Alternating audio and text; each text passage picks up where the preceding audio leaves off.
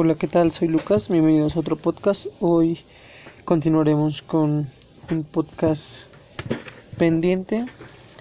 Eh, las CIFORES, en este caso son sociedades de inversión especializadas en fondos para el retiro, eh, la cuales invierten los recursos de, los, de las cuentas de ahorro para el retiro. Eh, son invertidas a través de las CIFORES que como entidades financieras administrativas y operadoras por Afores eh, autorizadas por la CONSAR encargados de invertir el ahorro de las cuentas individuales de los trabajadores para mayores rendimientos y que no pierda su valor adquisitivo con el paso del tiempo.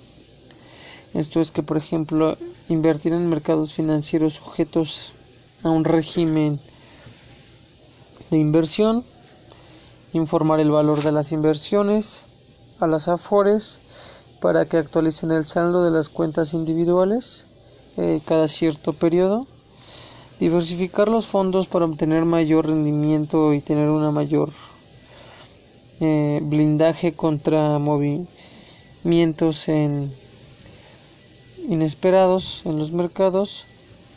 Y vemos que en los tipos de CIOFORES como lo mencionamos en el podcast anterior tenemos cinco puntos. El básico 1 el básico 0 que es de 60 años o mayores y más. Básico 1 que es similar 60 mayores 60 años eh, y más. El básico 2 entre 46 y 59 años. El básico 3 que es de entre 37 y 45 el básico 4 que es de entre 36 y mayores eh, ocurre de manera automática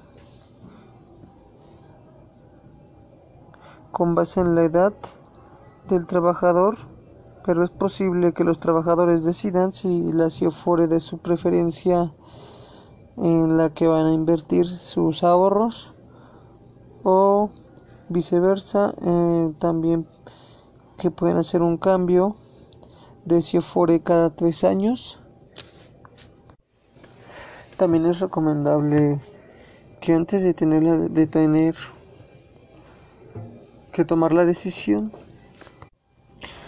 de cambiarse de una CIFORE hay que considerar las ventajas y desventajas de, dicho proceso en el cual podemos informarnos en la página de ESAR eh, en la opción de CIFORES también que las CIFORES invierten en seis puntos en específico que detallaremos un podcast especial para, para estas seis partes que son la deuda local, las fibras, las mercancías, valores extranjeros, eh, renta variable e instrumentos estructurados. Entonces vemos como las CIFORES en conjunto con las AFORES es muy importante tenerlos en cuenta en al momento de, de realizar en qué AFORE queremos eh, tener nuestros fondos para el retiro y qué rendimiento nos otorga cada uno para poder obtener un mejor saldo para una libertad financiera una vez retirados retirarnos de nuestras labores como trabajadores que tengan una excelente tarde, noche, día. Gracias por escucharnos. Si tienen alguna duda, queja, sugerencia, lo pueden dejar en las redes sociales. Gracias por escucharnos.